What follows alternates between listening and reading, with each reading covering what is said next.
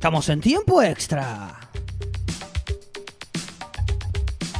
Somos la 102.5, esta fábrica de ideas que todo el día produce comunicación. Estamos contentos.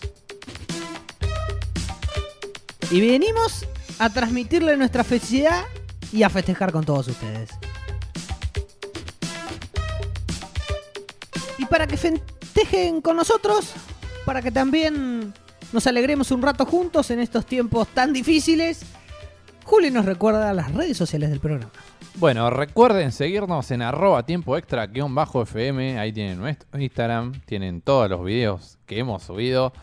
Recientemente incluso subimos el video de Grecia, de, de la Eurocopa 2004 en Portugal. Así que bueno, eh, justamente es lo que vamos a hablar en este momento. Así que bueno, síganos en arroba tiempo extra guion bajo FM. Ahí tienen todos nuestros videos, tienen el Spotify para escucharnos. Y bueno, vamos a empezar a hablar de lo que fue la Eurocopa consagratoria también para Italia en este caso. Después, Gran victoria de Italia y creo que merecida, merecido Sí. triunfo en la Eurocopa. después de 56 años Italia. Wow. Así que Para nosotros fue mucho 28. Imagínense los italianos. El doble Italia. Eh, bueno, nada, una consagración, la verdad, para, para los italianos. De la mano de Bonucci, de los Chiellini, de un nuevo Gianluigi. No, no Buffon, sino Donnarumma. Eh, bueno, un- la verdad, un torneo bárbaro de Italia, me parece. Sí, creo que en cuestiones de juego fue el que más me gustó. Eh, recuerdo en uno de los primeros partidos de la fase de grupos, ahora no bien contra qué equipo, que goleó 3 a 0, jugó muy bien, tuvo a un insigne talentoso, desequilibrante, creador, generador de peligro todo el tiempo, una saga central que se afirmó eh, a medida de los partidos y sobre todo en la fa- fase final con Bonucci y Chiellini, ambos jugadores ya veteranos Sí, sí, y que, que supieron bancársela, que jugaron muy bien, la verdad es que tiene gran equipo. Destaco mucho a Chiesa, me encanta, creo que rompe y hoy no hay tantos jugadores que rompan al espacio como él y, y siempre desequilibra, siempre desborda, busca un, un remate cerrándose por el área, un remate cruzado, la verdad, es un gran equipo. Un héroe Italia. inesperado, creo yo, Chiesa, de, a último minuto, porque estaba siendo por ahí titular Bernardeschi en la primera fase. Claro. Pero bueno, eh, Federico Chiesa, el hijo de Enrico, aquel jugador que justamente compartió con... Que con- tuvo una buena temporada, Sí. quizá no se lo... No tanto, digamos, eh, no tan destacada, pero normal, digamos. Claro, buena, quizá no se lo menciona tanto porque, bueno, la, la Juventus tropezó tempranamente en la Sí, Champions. sí. Pero era Es- de lo mejor que tenía. Es su primer... eh, sí, yo diría que es su primera temporada, hay que esperar, pero bueno, fue, digamos, aceptable en su nivel. Pero en esta Eurocopa fue muy bueno, la verdad que fue, como repito, era suplente los primeros partidos. Y entró por Bernardeschi y por Berardi, que también estaban como en duda en esa Claro. posición. Y terminó consagrándose como titular y jugador creo que figura de la semifinal y de la final, de los partidos clave. Eh, lo que iba a decir que fue su padre compañero eh, del actual técnico de Italia, así que ya, eh, si, si, si no lo conocería el técnico actual italiano a, a Chiesa, lo conocería desde niño prácticamente. Y el partido en general, la final, ¿cómo la vio? Creo que, que la final fue bastante buena, pero esperaba un poco más por ahí, un poco más de fútbol. Eh, golpeó Inglaterra con el gol de Luke Shaw. También muy buena Euro, muy buena Eurocopa de, de los laterales izquierdos. Hubo tres o cuatro laterales izquierdos con una, una Eurocopa consagratoria para ellos. Yo destaco especialmente a Luke Shaw, que de Sí. por sí ya representa para mí un, un gusto personal. Me, Sí. me encanta Luke Shaw y tuvo una, un buen desempeño durante toda la Eurocopa, es cierto. Sí, sí, sí. Eh, bueno, empezó ganando Inglaterra. Parecía que se quedaban los Three Lions con la Euro después de tantos años de esperar una Eurocopa. Pero van a tener que seguir esperando porque se la, se la quedó Italia. Porque empató con Bonucci. Creo que en, Sí, en la película completa siempre propuso un poco más Inglaterra. Eh, un poco más Italia, Ah, perdón, al revés. Italia, sí, sí, Me equivoqué. o sea- Iba a decir que Inglaterra Sí. fue un poco más conservador Yo en creo el desarrollo que, del partido. que también va en, en que arrancó ganando muy tempranamente y dijo, bueno, me la juego como la escaloneta y me, me tiro para atrás, pero no, no, no salió, la verdad que no, no fue lo que lo- la mejor decisión. Y bueno, algo que hablábamos en off, que adelantándome ya a lo que fueron la, la tanda de penaltis, eh, o de penales mejor dicho, no me gustó para nada y nunca, nunca me va a gustar. Eh, el tema de ingresar jugadores para que pateen penales, estoy totalmente en contra. ¿Por qué? No, no, no, no, estoy... eh, entra un jugador frío para patear un penal.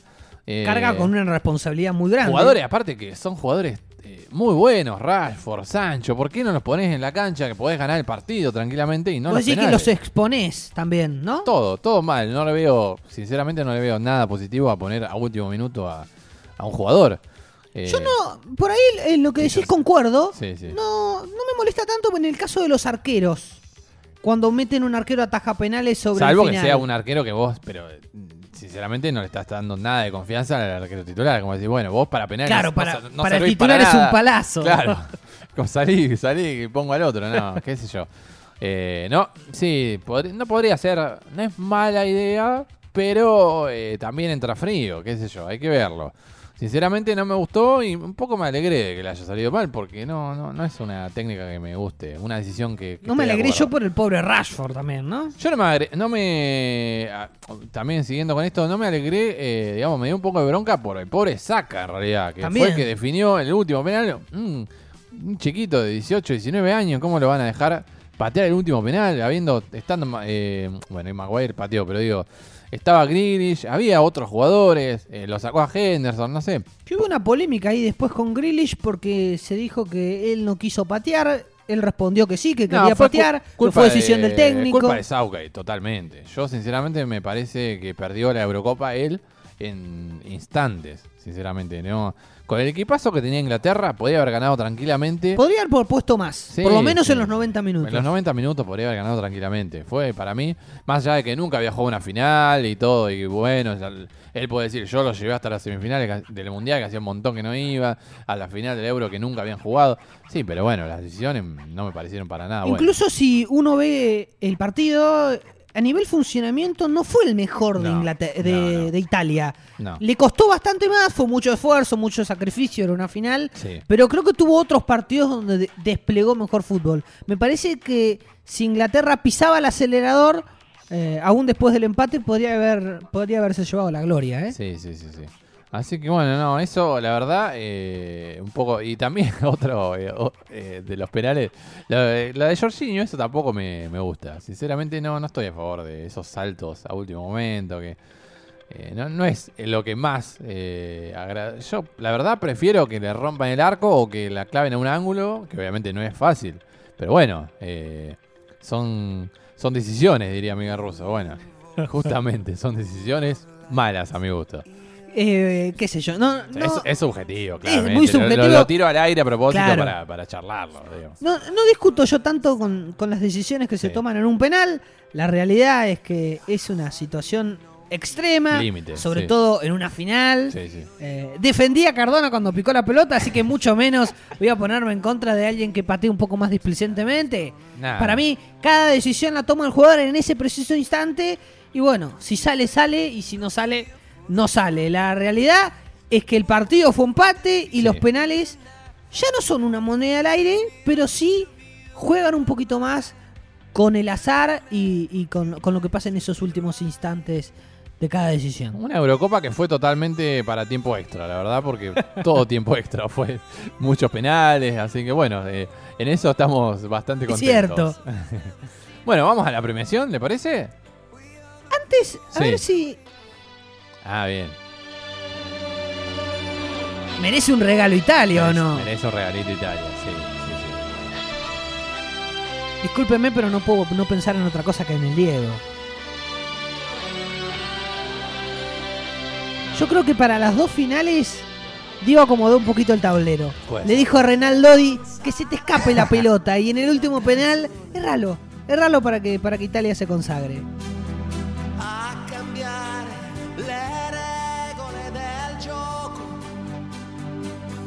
Así que campeón Italia al fin. Campeón Italia, sí, se lo merecía, la verdad, merecido campeón Italia. senza frontiere, con il cuore in gola. E il mondo in una giostra. Ahora sí. Volvemos a los premios. Tiempo extra.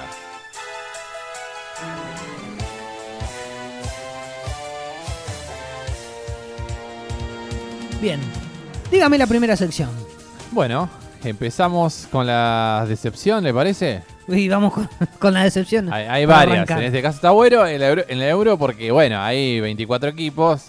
Hay más para elegir, creo yo. Claro, y hay muchas potencias además. Muchas potencias. Eh, hay dos o tres equipos que se destacan por la decepción.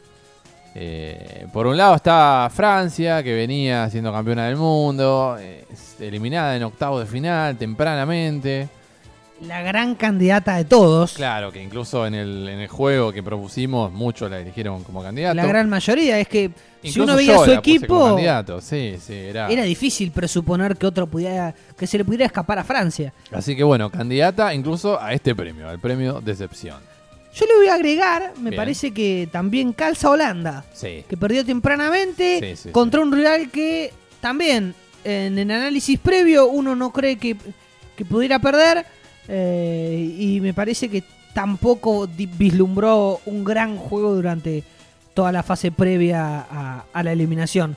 Así que creo que fue una decepción no solo para, para los neutrales, sino también para los propios jugadores, los propios hinchas y la propia Holanda que Países Bajos, Sí. me, voy a, co- me voy a corregir, que, Sí, que no tuvo una buena Eurocopa. No, no tuvo la mejor Eurocopa. Pero eh, creo que si todos elegimos la candidata y la candidata queda fuera en octavos de final, Francia tiene que llevarse el poco honroso premio a la decepción, ¿no?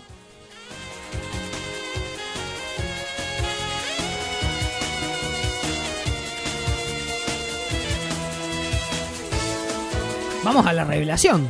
Vamos a la revelación. Hubo, la verdad, eh, varias, creo yo, tres o cuatro. Pero bueno, tenemos, eh, por ejemplo, a Dinamarca, voy a proponer yo. Su equipo. Claro, Su selección de fue esta la Eurocopa. selección que me, la verdad me deslumbró por su juego. Además, eh, est- estuvimos contando historias Sí, dinamarquesas. justo, sí. La realidad es que te calzó justo. Sí, sí, trae Y tuvo un suerte, buen juego. trae suerte tiempo extra, es así. Tuvo un buen juego, desplegó Sí. un buen juego. Perdió al 10, al, al- al jugador A más figura, importante, a su sí, figura. Y aún así pudo Sí, luchar, mandó. sobrevivir, imponerse y llegar a, a semifinales. Y que recordemos que fue polémicamente eliminado con un penal que no fue para nada. No, Así con un que- invento. Sí, Con un invento. Para mí, eh, una revelación que es justamente lo que hizo a Holanda participar en el, en el anterior premiación es República Checa, Bien, que bien. tuvo una muy buena Eurocopa después de varios años y, y jugó muy bien. No quiero dejar de mencionar que Austria también hizo un gran papel en el partido contra Italia sí. y que perdió por jerarquía individual, ni más ni menos. Incluso, incluso también mencionar a Suiza, que eliminó por penales a, a Francia. Estuvo ahí eh, casi eliminando a Claro. España. No, no tuvo buen juego Suiza, No, pero bueno. pero eh, llegó la realidad es que sacó Sí. al mejor. Sí, sí. Y incluso también Ucrania, ojo, en cuarto de final. Claro. También otra de las revelaciones. Pero bueno. Perdió duramente. Claro. Eso fue lo único que le dejó en contra. sí. Me parece que entonces para la revelación nos quedamos con Dinamarca. Con no Dinamarca. podemos decir otra cosa. Sí.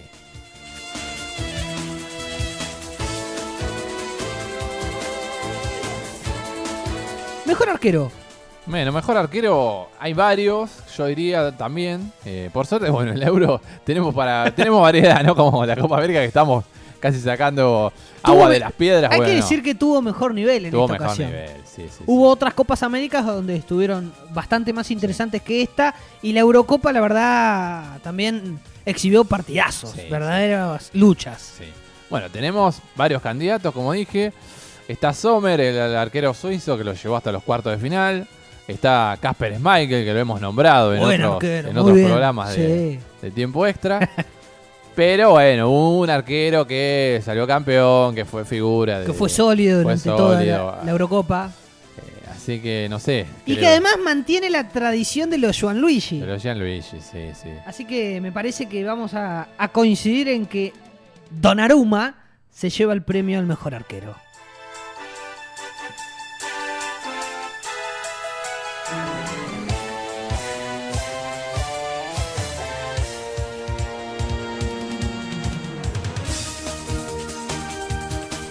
¿Vamos al mejor equipo? Mejor equipo, bueno, también hay, hay varios candidatos.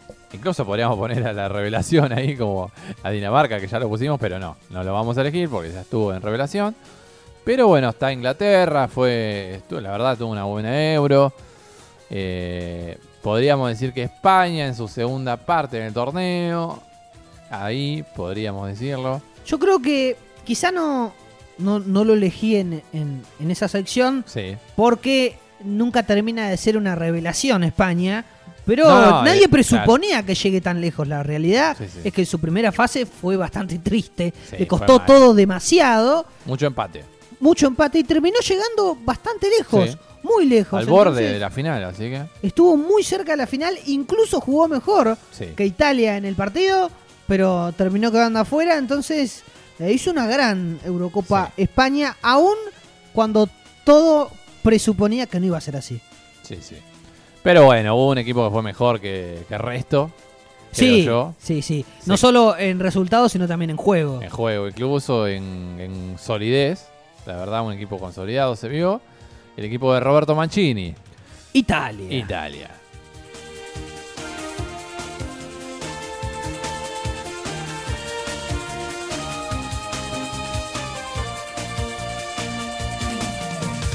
Vamos al mejor gol. Mejor gol. Tenemos dos candidatos. Por un lado, eh, yo tengo acá el, el gol de Dolberg. Dinamarca a semifinales. Bueno, fue en cuarto de final. eh, gol de Dolberg a República Checa. Una muy buena jugada.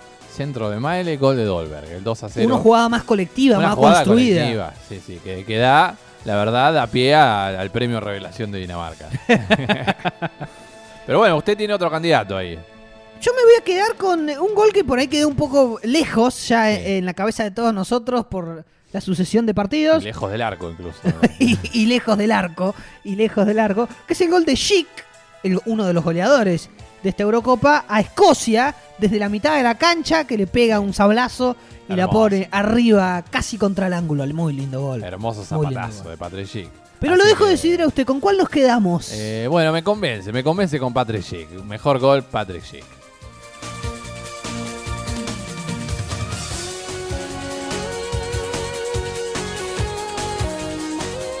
Y el de oro va para el mejor jugador. Fue para jugador, Messi, sí. veremos ahora. Acá es más diverso, creo yo. Eh, pero creo que también va a ser para el campeón, me parece. Y, sí, Hay varios, hay varios nominados. Tenemos por un lado a Gigio Donnarumma, que bueno, eh, también tuvo un torneo, la verdad, casi excelente. claro. Y una final con decorosa. Claro. Bonucci, que incluso hasta marcó un gol en la final. Gran, gran Eurocopa de Bonucci y de Chiellini. Sí. Una saga central que fue imperial. Sí, sí. Imperial. Espinazola, que se nos quedó con la lesión. La verdad que venía Sí. casi para MVP de, la, de la Copa. extraordinario todos los partidos de, Espina- de Espinazola. Vital para, para Italia. Otro que no, que no lo tenía, la verdad, tanto. O sea, sí lo conozco, obviamente, pero no lo tenía como, la verdad, muy, muy buen nivel. Eh, y también tenemos a Lorenzo Insigne y a Federico Chiesa. Cinco Federico candidatos. Chiesa fue para mí una, una debilidad.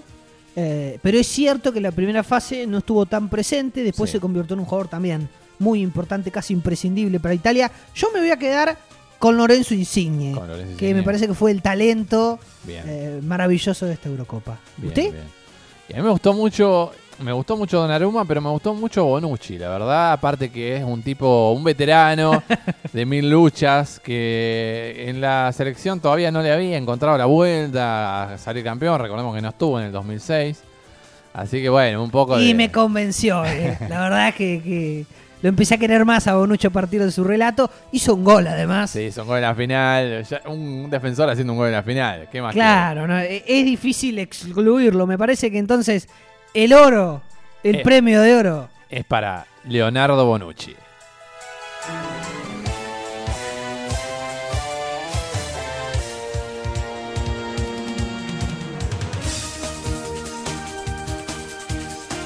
Y bueno, también le tengo el 11 de la Euro. A ver si A ver. terminamos de, de armar un poco el, el bloque con el 11. A ver, a ver.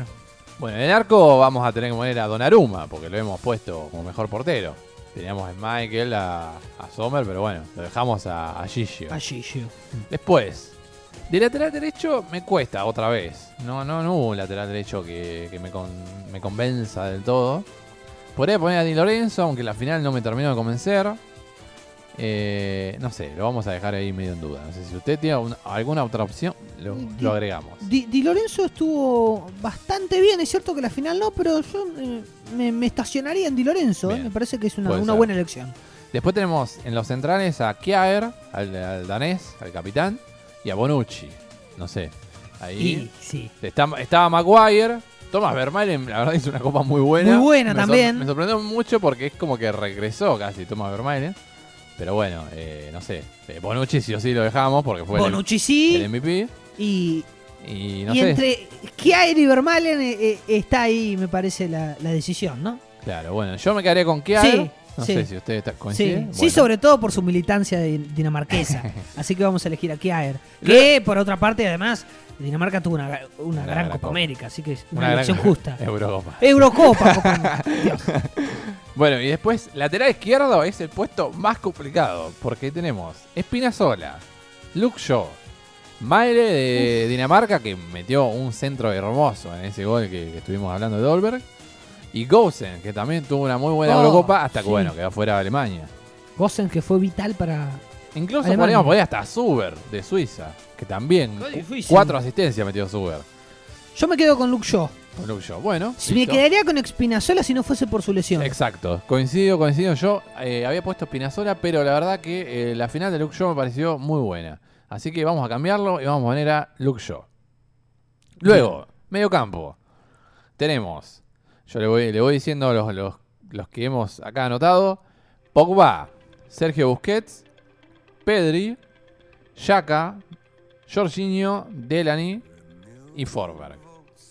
Hay varios. Hay varios. Hay varios. La verdad, eh, mire, de Pogba le quiero, quiero destacar porque la verdad que no, no es un jugador, es un jugador excelente, pero es un jugador que siempre tiene altibajos, siempre está con partidos que se le va a la cabeza, pareciera, y la verdad que en esta Euro, justo él y Benzema me parecieron los dos que se salvaron del fracaso francés. Sergio Busquets, desde que entró a la Eurocopa, Impresionante. Para mí no puede faltar. cambió, así que ese lo dejamos. Para mí Busquets no puede faltar. El que fue una revelación tremenda fue Pedri. Para mí. También, también. Así Le iba a mencionar que Pedri, enorme. Sorpresa Sí, positiva sí. en este caso. 18 añitos para Pedri. Yo casi que lo, lo confirmaría. Y después tenemos Yaka, Jorginho, Delany. De Yo me quedo con Jorginho. Fue Bueno. muy importante Buenísimo. en el mediocampo. Bueno, entonces quedaría Jorginho, Busquets y Pedri, ¿le parece? Es bastante equilibrada la mitad de la cancha. equilibrado. equilibra- Bueno, le hacemos honor a Italia con el equilibrio. Bueno, adelante, adelante, tenemos. Este- yo, al menos yo le voy a decir lo que, lo que puse yo primero. Si usted. Y le voy a tirar algunos nombres más. Sterling, el jamaiquino, que juega para Inglaterra. Te diría que el mejor de Inglaterra. Y fue casi el mejor. Junto a Harry Kane, que puede ser otro candidato. Lorenzo Insigne. Y tenemos Patrick Schick, Cristiano Ronaldo, Federico Chiesa, Damsgaard, también una especie de Pedri porque fue una sorpresa, el danés. Y Dani Olmo. Eh, ay, Dani Olmo. Eh, yo, yo me quedaría con Patrick Schick, que fue el Schick, goleador, bien. que es una revelación además por, Sí. Por República Checa. Y después eh, Lorenzo Insigne creo que no puede faltar. Bien. Le- Bien, bien. eh, fue vital y el, el gran talento de, de la Eurocopa. Tenemos Patrick Schick, Lorenzo Insigne y Y Sterling. Y Sterling. A Sterling, ¿no? Perfecto, ya-. Bueno, me parece que, que queda Bueno, bárbaro. bueno, entonces, entonces- el 11 completo ideal es... el 11 de tiempo extra de esta Eurocopa es Donnarumma, Di Lorenzo, Kjaer, Bonucci, Luke Shaw. El mediocampo es Jorginho, Sergio Busquets y Pedri. Sterling, Patrick Schick y Lorenzo Insigne.